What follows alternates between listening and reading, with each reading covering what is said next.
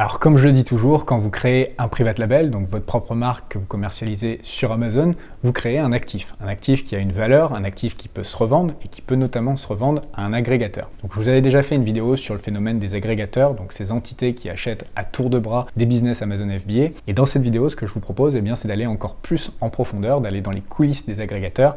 Et pour ce faire, eh j'ai le plaisir d'interviewer Alejandro, le CEO euh, de Yaba, un agrégateur européen, qui va nous expliquer concrètement euh, qu'est-ce qu'ils font, comment ils le font, comment ils opèrent, quels sont leurs leviers pour faire croître les business.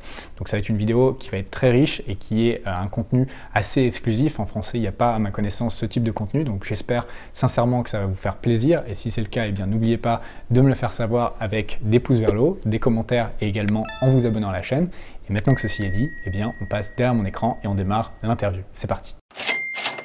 Salut Alejandro, bienvenue sur Rosaï TV. Salut Julien. Merci d'avoir accepté euh, l'interview. Est-ce que tu peux commencer par te présenter, nous en dire un petit peu plus sur ton parcours? Eh ben moi, j'ai commencé ma carrière professionnelle en 2011 à Londres. J'ai commencé en travaillant dans investment banking pendant deux ans et demi. Après, j'ai changé un fonds d'investissement anglais qui faisait de la dette. On, on, investissait dans le crédit des compagnies. Et finalement, en 2017, j'ai créé une compagnie d'internet appelée Mr. Mouse. C'était un market place qui connectait des restaurants avec, les, avec des professionnels jusqu'au décembre 2020. Et c'est en, en janvier 2021 où on a commencé avec Yaba. Yaba, qui est un agrégateur. Est-ce que tu peux commencer par nous expliquer qu'est-ce que c'est qu'un agrégateur? Eh bien oui, Yaba, c'est un agrégateur. J'imagine que vous avez vu, il y a une tendance très forte de plein d'agrégateurs qui sont nés dans les derniers trois, trois ans, deux, trois ans. Un agrégateur, ce qu'il fait, c'est on cherche à trouver des marques qui vendent surtout sur Amazon pour les acheter. Et une fois on les a achetées, on on implique des leviers de croissance pour essayer que ces marques-là grandissent d'une façon accélérée. C'est ça ce qu'on fait. On a des critères d'investissement, on cherche des marques avec, avec certains critères euh, qu'on aime bien. Et une fois on les achète, notre équipe d'opération, on rentre et on les, on les améliore. Et quelle est euh, la différence entre un agrégateur et un fonds d'investissement? Bonne question. C'est justement cette partie plus opérationnelle, on va dire, euh, qui nous différencie. Un fonds d'investissement est, un fonds plus financier qui investit mais qui ne rentre pas dans les opérations. Normalement, un fonds d'investissement investit mais il laisse l'équipe fondateur continuer de gérer la compagnie. Ici, c'est pas le cas. Parfois, on va continuer avec l'équipe fondateur qui rejoint Yaba, mais normalement, Yaba a une équipe d'opération en interne qui, qui fait un peu tout dans la value chain, dans la chaîne de valeur. Et c'est nous qui vont essayer d'opérer la marque et qui vont essayer de faire croître la marque le, le plus vite possible en regardant tout depuis le sourcing jusqu'à le listing, le, marketing, etc. Donc maintenant, ça doit être plus clair pour tout le monde. Est-ce que tu peux nous expliquer également pourquoi soudainement on entend parler des agrégateurs Amazon FBA C'est quelque chose, quand j'ai commencé sur Amazon il y a 6-7 ans maintenant, ça n'existait pas. Enfin, c'était pas, je ne sais pas s'il y en avait déjà à l'époque, mais c'était quelque chose dont on ne parlait pas vraiment.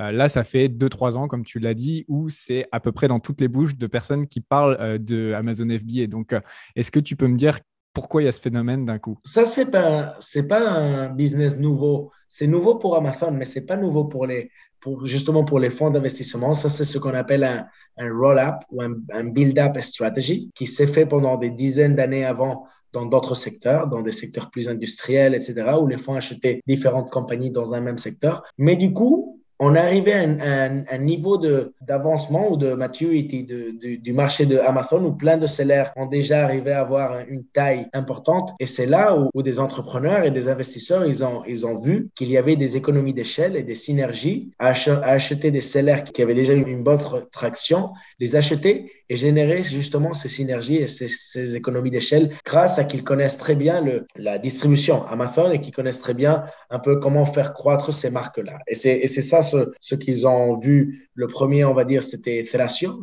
l'agrégateur américain, qui a commencé ça en 2000, début de 2018. Et après, euh, beaucoup euh, d'agrégateurs de, ont ont commencé à apparaître, premièrement aux États-Unis, après à UK, en Allemagne, et après euh, dans le reste d'Europe et même en, Asie.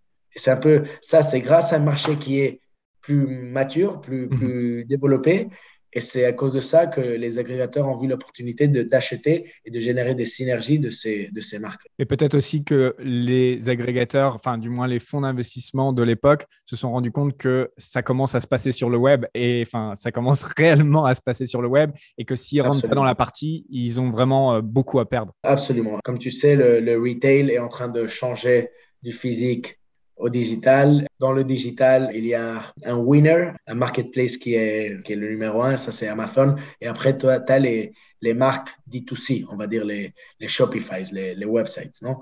Mhm. Euh, Amazon, ce qui, a, ce qui est bon, c'est qu'il y a des millions et des millions de personnes qui rentrent chaque jour dont le coût d'acquisition est plus bas. Et c'est pour ça que les agrégateurs se sont, se sont centrés à agréger des marques sur Amazon. Maintenant, il y a aussi des agrégateurs qui cherchent des marques, des marques D2C.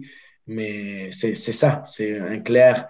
Ils ont vraiment réalisé que l'opportunité d'Internet, c'est vraiment le présent et le futur. Est-ce que tu peux nous parler maintenant de comment s'est passée euh, la création de Yaba, donc de ton agrégateur, et qu'est-ce qui fait euh, que Yaba est différent des autres agrégateurs sur le marché?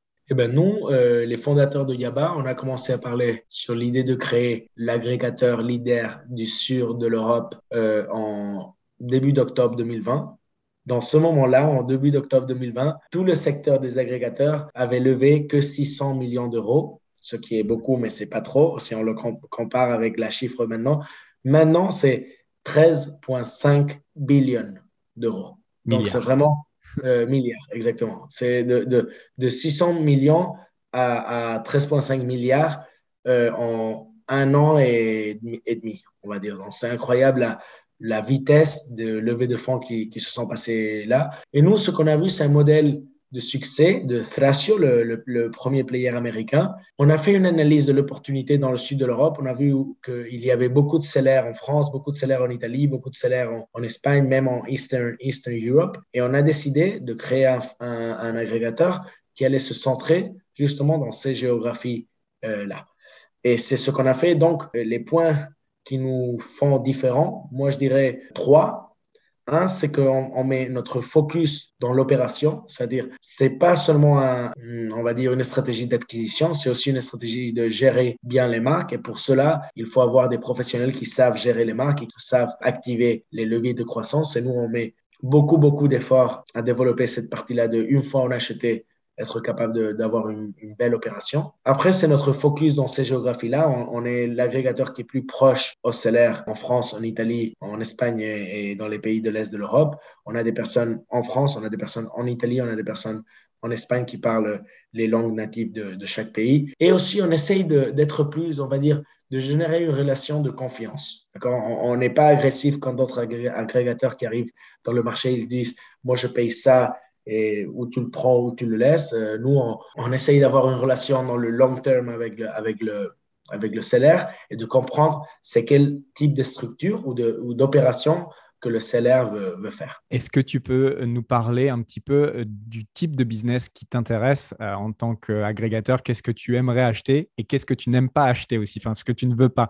Euh, ça peut être intéressant de parler des deux côtés d'ailleurs. Il y a des critères d'investissement, des critères d'acquisition. Après, tu vois, ça n'existe pas le deal parfait. On a trouvé des deals ou des salaires presque parfaits pour nos critères, mais on a un, peu de flexibilité. D'accord? Il, il y a des critères où on est plus flexible que d'autres, mais pour, pour commencer, le salaire doit être un private label, ce qu'on appelle un private label, c'est-à-dire on ne fait pas des distributeurs, on fait des salaires qui ont créé leur propre marque. Après, le salaire doit avoir un bon marge, ce qu'on appelle SDI. SDI, ça veut dire Seller Discretionary Earnings. Euh, c'est un peu le, la bottom line du, salaire, ajusté par son salaire, parce qu'on va pas, on va pas pénaliser sa marque par son salaire, parce qu'on va pas le payer une fois on a fait l'opération. Donc, on cherche un marge d'SDI, on va dire entre 18 et 20% ou supérieur. D'accord? Des marques qui ont un très bon rating, supérieur à 4 étoiles. On cherche des marques qui sont très bien positionnées dans leur catégorie ou, subcatégorie, euh, des, marques qui sont des leaders dans leur subcatégorie. Si possible, qui n'ont pas trop de SKUs, parce que comme tu sais, s'ils ont plein, plein d'SKUs, ça, ça génère plus de complexité dans, dans l'opération. Donc, on cherche de référence, hein, juste pour ceux qui ne connaissent pas le mot SKU, de référence. Exactement, de, de, référence de produits. Donc, euh, un cas idéal, si une personne vend un million d'euros avec trois produits, c'est parfait. Si une personne vend, si une, une personne vend un million d'euros avec 250 produits, ça va être plus compliqué pour nous. Après, qu'est-ce qu'on cherche de plus? La majorité des chiffres d'affaires doivent venir de Amazon. Et on va dire que le minimum SDI ou le minimum bottom line qu'on regarde pour les sellers, c'est 200 000 euros de, on va dire, de profit, de SDI.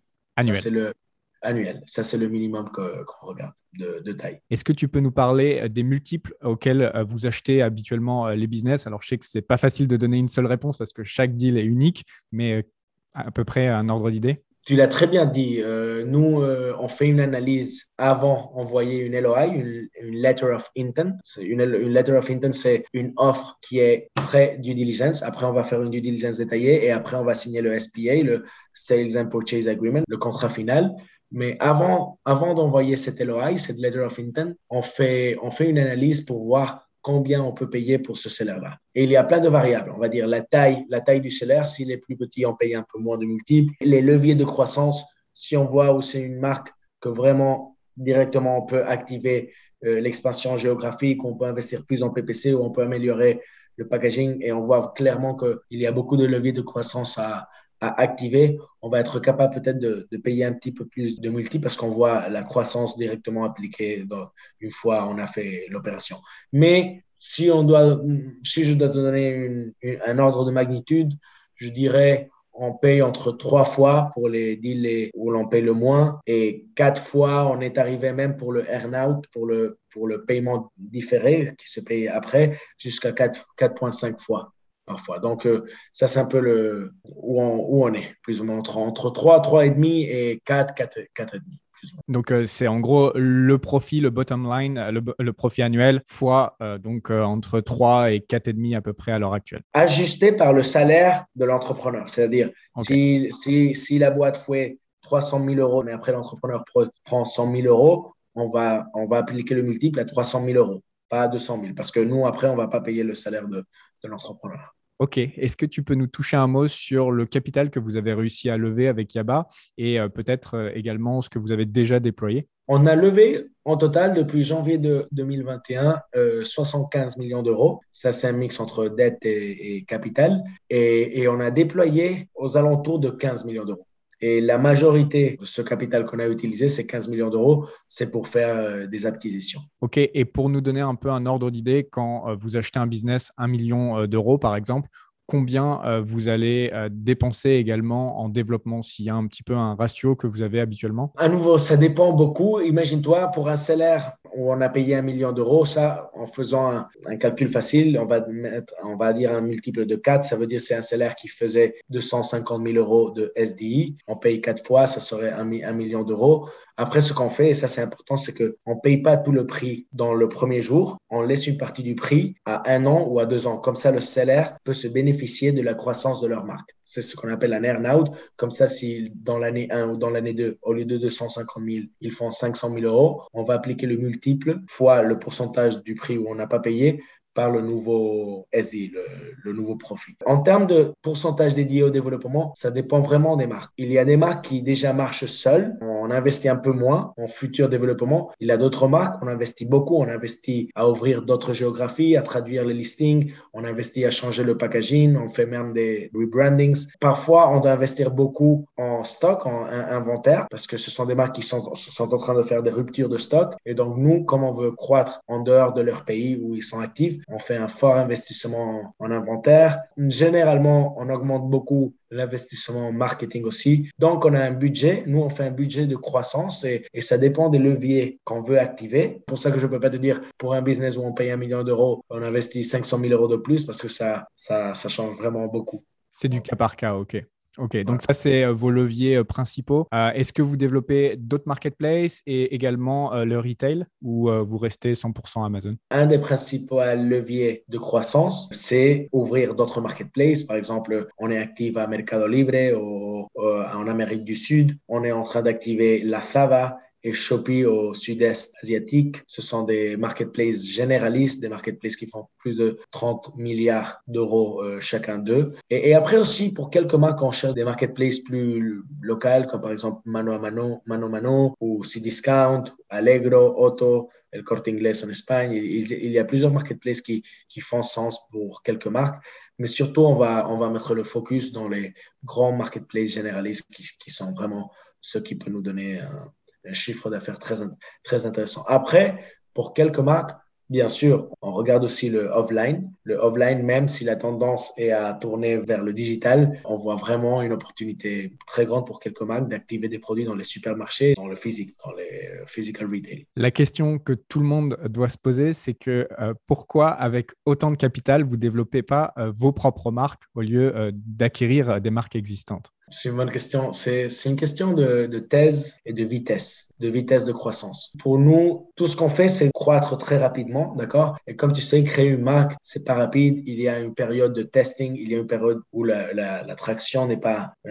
pas très vite. Nous, ce qu'on achète, c'est des marques qui ont cette traction, c'est-à-dire qui ont cette croissance accélérée. Et nous, ce qu'on fait, c'est on accélère encore plus cette vitesse de croissance de chiffre d'affaires. Donc, c'est en dehors de notre thèse construire des marques. Tout ce qu'on fait, c'est acheter des marques et une fois les acheter, on les met dans notre procès d'opération pour activer tous ces leviers. On ne crée pas des marques parce qu'on cherche à croître plus vite que ce qu'une création de marque nous permet. Et c'est pour ça qu'on fait que de l'achat de marque. Une autre question qu'on m'a souvent posée en offline, comment on peut être sûr quand on soumet son business à un agrégateur, que ce soit Yaba ou un autre, comment on peut être sûr qu'ils ne vont pas euh, voler l'idée pour euh, créer une marque. Alors, tu viens de dire que ce n'était pas quelque chose que vous vouliez faire, de développer des marques, mais comment on peut en être sûr que l'idée ne va pas être volée? La première réponse, c'est vous pouvez être sûr parce que c'est pas c'est en dehors de notre thèse. Vous allez voir que Yaba, tout ce qu'il a dans son portfolio, c'est des marques qu'on a achetées, mais surtout pour deux autres raisons plus légales, on va dire. On signe un NDA juste avant de recevoir l'info, on signe un NDA où nous, on, on, se compromet à ne pas créer une marque avec l'info qui nous a envoyé le salaire. On va dire c'est un point réputationnel. Nous, on veut être du côté du salaire, on veut que le salaire aille plein de confiance sur nous. Euh, il doit, le salaire pour vendre sa marque, pour vendre son bébé qui a créé il y a 5 ans, 6 ans, 3 ans, il doit vraiment confier dans l'autre dans l'autre partie. Et, nous, ce qu'on essaye, c'est de générer cette confiance et du coup, on ferait jamais de prendre de l'info d'un salaire et de créer une marque similaire à ce que lui, il fait.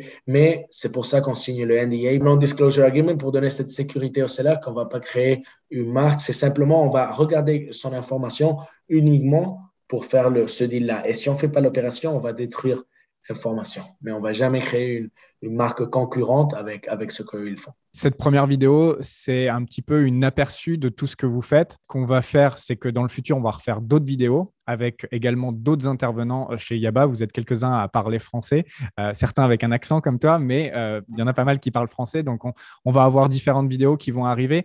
Est-ce que tu peux nous dire un petit peu ce que tu peux nous proposer, entre guillemets? Bien sûr, bien sûr. Je pense qu'on va au moins faire au moins quatre vidéos différentes. La première, c'est on, on va parler du procès, les différentes étapes dans la revente d'une private label. Ça commence par une première appel, mais après ça avance, il y a plusieurs étapes. On va parler en détail sur ça. Après, je pense que notre head of due diligence va pouvoir parler de, comment on valorise une private label. On arrive comment au prix et on va parler de les structures, upfront payment, de l'earnout, etc. Après, on va parler en détail du procédé de due diligence, qu'est-ce qu'on demande, qu'est-ce qu'on aime bien regarder? Euh, après, je pense que notre Head of Origination en, France va pouvoir parler de qu'est-ce qu'on cherche exactement dans un private label. Moi, j'ai parlé un peu high level de qu'est-ce qu'on cherche, mais, je pense que Camille peut rentrer plus, plus en détail. Et, après, un, cinquième vidéo qu'on peut faire, on, est avancé avec quelques salaires français. Je pense qu'en avril, on aura déjà dans notre portfolio la première marque française qu'on aura achetée. Et je pense qu'on va pouvoir faire une vidéo au seller qui nous a vendu pour qu'il explique toute son expérience du point de vue d'un seller. Je pense que ça, ça peut être aussi intéressant pour, pour, ta, pour ta communauté. Effectivement, ça s'annonce comme un très très bon programme. Donc du coup, on va terminer cette vidéo aujourd'hui. La dernière chose qu'on peut dire à ceux qui regardent cette vidéo, s'ils sont intéressés par éventuellement revendre leur business, on mettra un formulaire euh, juste en dessous de la vidéo. Ça engage absolument à rien, c'est-à-dire qu'ils vont juste euh, soumettre les informations de leur business et ensuite euh, c'est vous qui allez voir si ça peut vous intéresser ou pas, c'est ça? Est-ce que tu peux expliquer comment ça va se passer juste après le, formulaire? Exactement, oui. S'ils si, complètent le formulaire, une personne de mon équipe de, de, origination va leur contacter. On va, on va faire un premier appel où, on va expliquer ce qu'on fait, comment ça marche le procès et on va leur demander un peu plus d'informations. Et avec ça, on va, on va voir si c'est un, un, un salaire qui rentre dans les paramètres d'acquisition de Yaba. Et si c'est le cas, on va avancer rapidement en, une semaine pour être capable de partager une offre, une letter of intention euh, avec eux. C'est un peu ça les, les premières étapes. Ok, cool. Du coup, on met un, formulaire Et surtout, j'ai hâte de faire les prochaines vidéos parce qu'il y a pas mal de, de, contenu qui va être très intéressant, qui n'existe pas en français et qui peut être très motivant aussi pour ceux soit qui vont créer un business Amazon FBA ou ceux qui ont déjà créé leur business, qui sont actuellement dans, dans la création et dans le fait de faire monter leur business. C'est très, très motivant de savoir qu'il y a une porte de sortie et qui peut être très intéressante. Donc, et, je pense que ces vidéos-là ben, vont permettre de visualiser et de comprendre le process qui s'ensuit après avoir monté sa marque. Merci, merci beaucoup Julien. Voilà, c'est déjà la fin de cette interview. J'espère sincèrement qu'elle vous aura plu et que vous aurez appris euh, des nouvelles choses. Si c'est le cas, eh bien n'oubliez pas de nous le faire savoir en nous laissant des énormes pouces vers le haut, des commentaires et également en vous abonnant à la chaîne en activant euh, la petite cloche pour être sûr de ne pas louper mes prochaines vidéos. Également, euh, pour ceux qui sont intéressés par la vente de leur business, eh bien je vous rappelle que vous avez un formulaire juste en dessous en description si vous rentrez dans les critères qu'Alejandro a cités dans la vidéo. Et puis enfin, pour ceux qui sont intéressés par le fait de monter un business et qui veulent le faire dans les meilleures conditions possibles, eh bien j'ai une formation sur la vente sur Amazon FBA qui s'appelle la Super Seller Academy. Je vous mettrai également un lien juste en dessous en description. Donc c'est une formation dans laquelle vous allez retrouver euh, du contenu vidéo où je vais vous montrer vraiment pas après pas comment monter votre marque et la commercialiser sur Amazon. Donc ça c'est pour le contenu vidéo et en plus de ça vous aurez accès à un mastermind, donc un groupe d'échange avec des vendeurs Amazon FBA de différents niveaux qui s'entraident au quotidien pour aller encore plus vite dans cette aventure. Donc si c'est quelque chose qui vous intéresse, une fois de plus, vous retrouverez toutes les informations juste en dessous en description et on se retrouve soit dans l'espace membre, soit dans une prochaine vidéo YouTube. Je vous dis à très bientôt. Ciao, bye bye.